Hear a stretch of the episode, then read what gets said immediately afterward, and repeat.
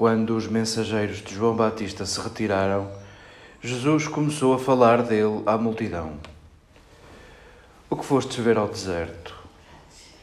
Uma cana agitada pelo vento? Mas o que fostes ver? Um homem vestido com roupas finas? Os que vestem com luxo e vivem regaladamente encontram-se nos palácios dos reis.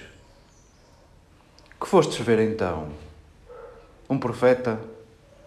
Sim, eu vos digo, e mais do que profeta. É aquele de quem está escrito: Vou enviar à tua frente o meu mensageiro que preparará o caminho diante de ti. Eu vos digo que entre os nascidos de mulher não há nenhum maior do que João. Mas o mais pequeno no reino de Deus é maior do que ele. Todo o povo que o escutou, incluindo os publicanos, proclamaram a justiça de Deus, recebendo o batismo de João. Mas os fariseus e os doutores da lei, que não quiseram receber o batismo, anularam para si próprios o desígnio de Deus.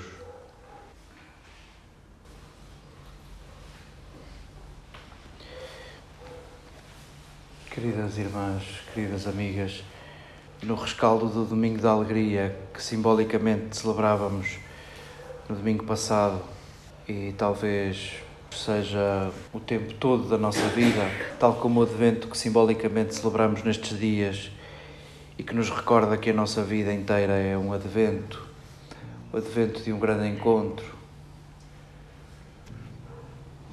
No rescaldo do Domingo da Alegria, possamos nós vestir o coração de alegria para acolhermos estes textos, particularmente este parágrafo do Evangelho.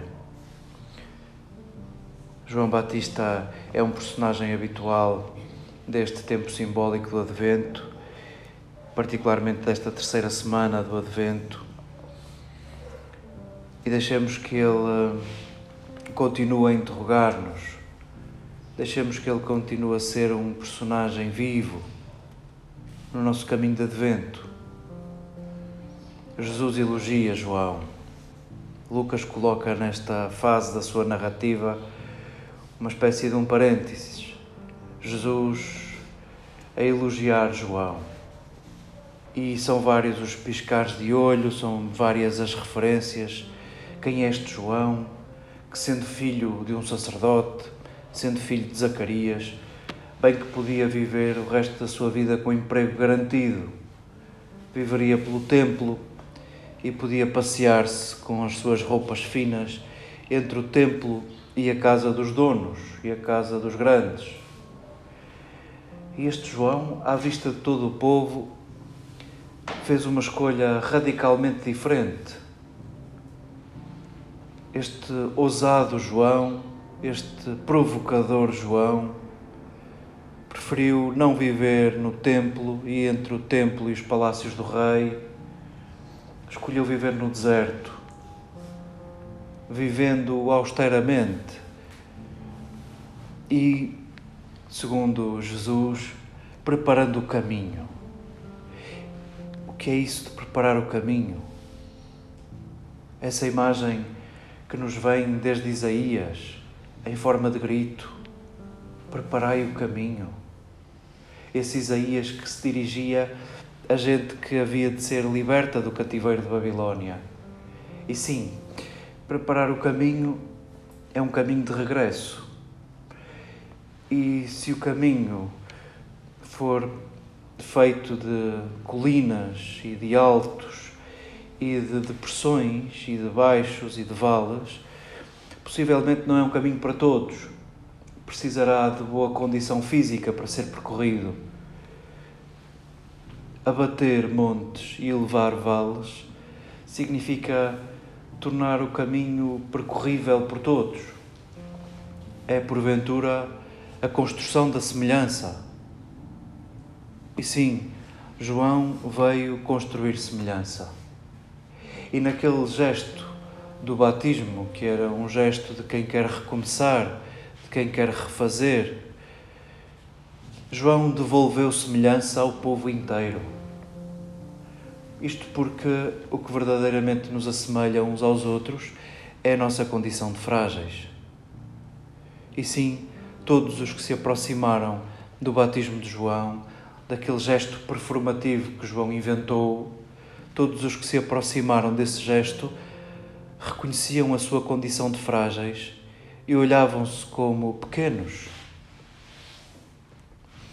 E Jesus elogia esta preparação do caminho que João veio fazer. E sim, neste elogio, deixa claro que também o mais pequeno no reino de Deus é maior do que João. Deixemos que esta frase também permaneça um mistério, mas talvez Lucas esteja a falar de Jesus, esse que escolheu ser o último, esse que veio para os últimos, esse que, querendo reunir um só rebanho sobre um só pastor, começou pelos últimos. E sim, vemos nesse último o nosso mais que tudo, maior que João, maior do que todos. O mais pequeno no reino de Deus é verdadeiramente o maior. Mas talvez o mais pequeno possa ser tu, aquele que adere a esta lógica tão outra, tão diferente. Uma lógica já não a partir das minhas medidas e da minha grandeza, mas a partir da minha pequenez. Os fariseus e os doutores da lei não quiseram nada disto. Não quiseram esta lógica. Continuaram a medir o valor da sua vida pela sua própria grandeza, pela grandeza das suas certezas, pela grandeza das suas convicções, pela grandeza dos seus egos. Nós queremos colocar-nos na fila deste batismo de João, nós queremos acolher o convite de João à metanoia, à conversão, à transformação da mentalidade, à mudança de mentalidade. E esta mudança de mentalidade proposta por Jesus a partir do que é pequeno. E quais são as vantagens de ser pequeno? Para que ser pequeno? Esse convite de ser pequeno que só pode ser entendido em sentidos metafóricos e já não em literais. Como é que eu posso voltar a ser pequeno? O que é isso de escolher ser pequeno? Quais as vantagens de ser pequeno? Lembremos a, a nossa infância. Lembremos o tempo em que éramos pequenos, o tempo em que éramos pequenas. E lembremos o que aconteceu connosco. Nascemos para a autonomia, nascemos para a leitura, nascemos para a música. Quantos nos pegaram pela mão e nos fizeram nascer de novo? Quantos nos fizeram crescer? Quantos verdadeiramente nos ampliaram? Quanto aprendemos dia a dia, passo a passo? É talvez essa a condição que o Advento nos recorde como a condição que nós queremos viver a vida inteira. Só pequenos podem crescer, só quem se sabe incompleto pode aprender, só quem se despe de certezas está aberto a novos olhares e a novos entendimentos e a um novo conhecimento. Essa talvez a grande vantagem de escolher ser pequeno. E esse convite em tempo de advento, simbolicamente nestes dias, literalmente a vida inteira, é talvez esta possibilidade de treinarmos o olhar à surpresa. São os pequenos que se surpreendem e lembremos também o nosso tempo de criança, o pasmo que era em cada descoberta. E sim, Jesus e o tempo de Advento e de Natal vem recordar-nos isto. Não é percebido por todos. Os cheios de certezas nem dão por ele.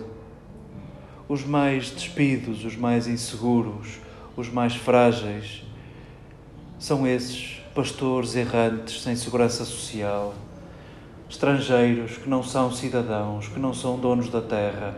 São esses os primeiros destinatários são esses os primeiros pequenos que se maravilham com o nascimento de Jesus.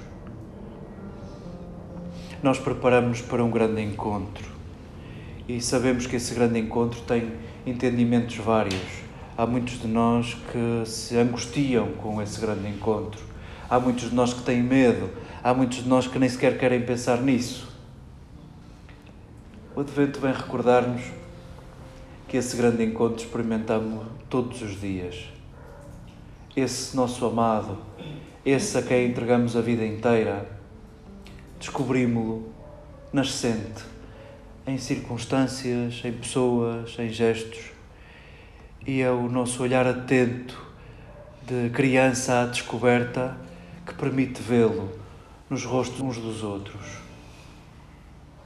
Possamos acolher este convite e, acolhendo este convite, possamos nós concretizar o que nos grita o texto de hoje de Isaías. Possa o nosso olhar atento à surpresa, possa a nossa condição de pequenos, a nossa condição de frágeis, ser o ponto de partida para ampliarmos a nossa tenda, para saborearmos desde já a vida que se amplia em gestos de inclusão, em gestos renovados, em palavras renovadas e, sobretudo, em escolhas renovadas.